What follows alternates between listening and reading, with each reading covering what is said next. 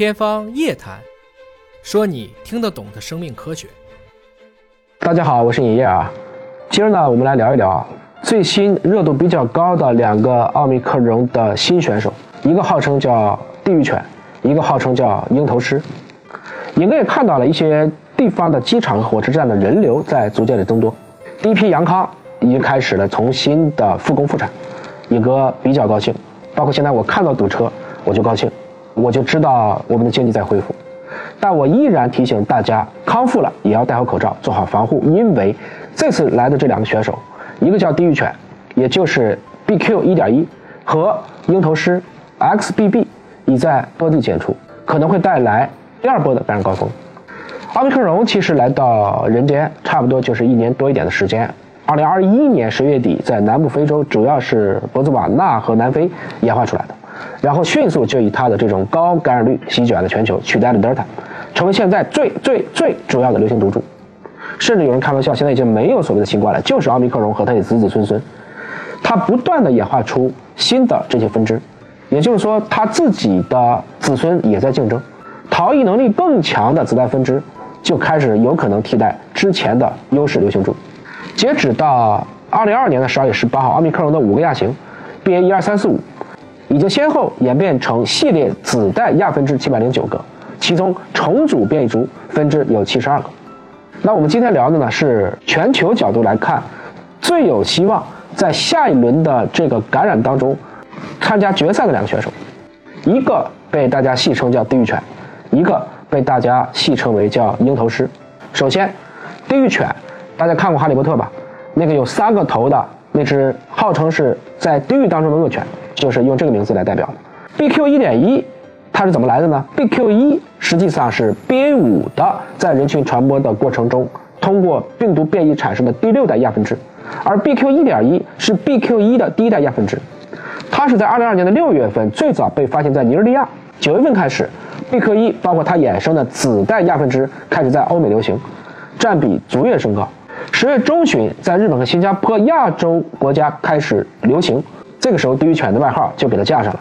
全球开始广泛关注，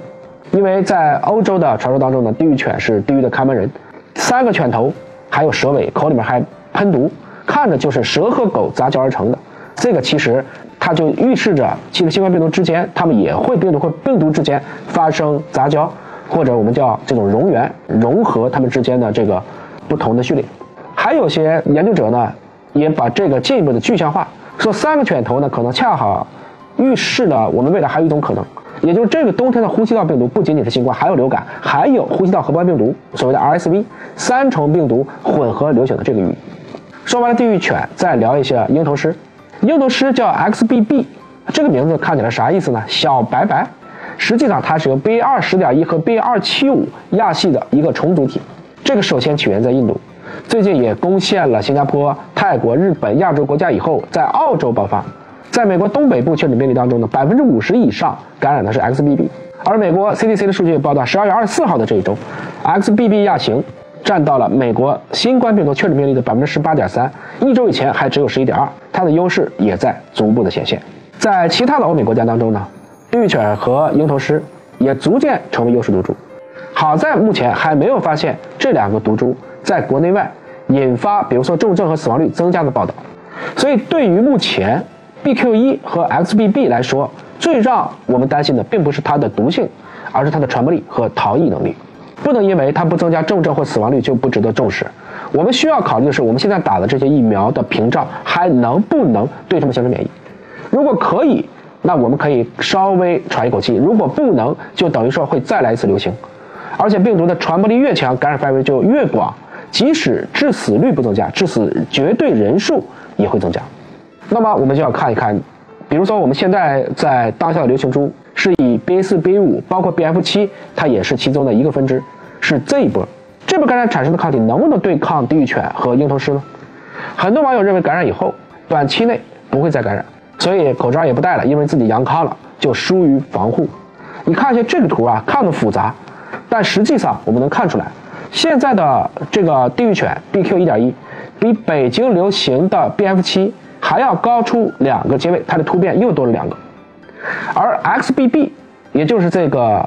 鹰头虱比 BQ 1.1还多了一个突变，这个逃逸能力目前是碾压现在全部的变异株。有实验表明啊，BA5.2 和 XBB1、XBB3 几乎没有交叉免疫反应，也就是说，BA5.2 对 XBB 没有防护效果。三针疫苗加 B. 五突破感染形成的免疫背景，XBB 逃逸大概是 B. 二的二十八倍，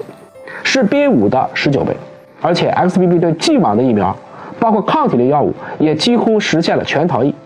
这些特质就是为什么它能够进一步的去流行的一个关键。所以世卫在十月底也声称啊，这个鹰头虱是一个令人担忧的变体。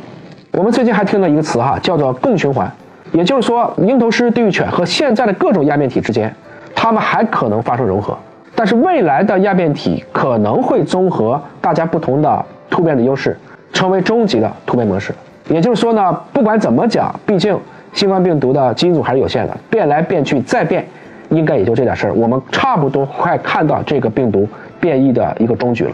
很多小伙伴也会问我啊，说那下来我们这个疫情会怎么走呢？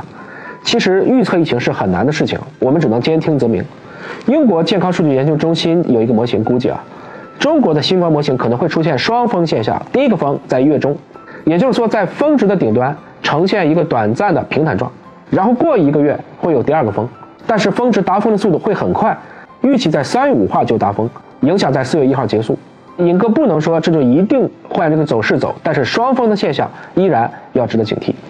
梅斯医学也做了一个类似的预测，认为如果地狱犬和鹰头虱来袭以后，国内会迅速传播，会在未来两到三个月成为主要的流行株，甚至有可能是在第一波感染没有完全结束的时候，很多人就会面临第二轮的一个感染。这样的话呢，其实我刚才讲过了，因为后面这两个对之前的疫苗它的突破逃逸是很强的，所以大部分人可能还会再被感染。只有第二波感染完毕以后，可能我们目前所看到的奥密克戎的一系列变异株的冲击才会基本停止。在这个过程中，我们重点还是要去保护有基础疾病的老年人群体，做好预防。特别是现在的疫苗看起来产生的抗体对地狱犬和鹰头虱它都能逃逸。所以要在症状出现之初就要及时控制，特别要减少因为并发症而引发的重症和死亡的风险。当然，面对我们已经预测出来的这些病毒的突变，全球的科学家，包括中国的科学家，也都在积极的工作。北京大学生物医学前沿创新中心、北京昌平实验室曹云龙副研究员，他们这个研究团队刚刚在 Nature 上发表了一篇文章，十二月十九号发的，已经前瞻性的预测了病毒的演化方向。他们以前也筛选出来一个叫广谱中和抗体药物组。SA 五五和 SA 五八，特别是 SA 五五，它目前还是可以强效的中和掉现在的主要突变株和未来短期内可能流行的突变株，同时具有治疗和预防的效果。这个是一个抗体药物，它比较适合于不适合于接种疫苗的老年人，包括免疫缺陷人群的群体的防护。当然，你说怎么用呢？它可以做成类似的喷雾剂。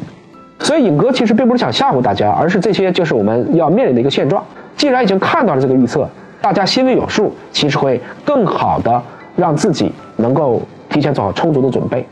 我们应该继续去戴好口罩。戴口罩有一个可能的作用，也是尹哥一直倡议的，因为你戴口罩和不戴口罩，第一次被感染的时候，导致你初次的病毒量会降低。这样的话呢，就会给免疫系统更多的准备时间。什么意思呢？比如说你戴口罩，也许第一次被感染，你只感染了一千个病毒。如果你不戴口罩，第一次被感染，你可能会感染十万个病毒，那么留给你免疫系统准备时间是不一样的。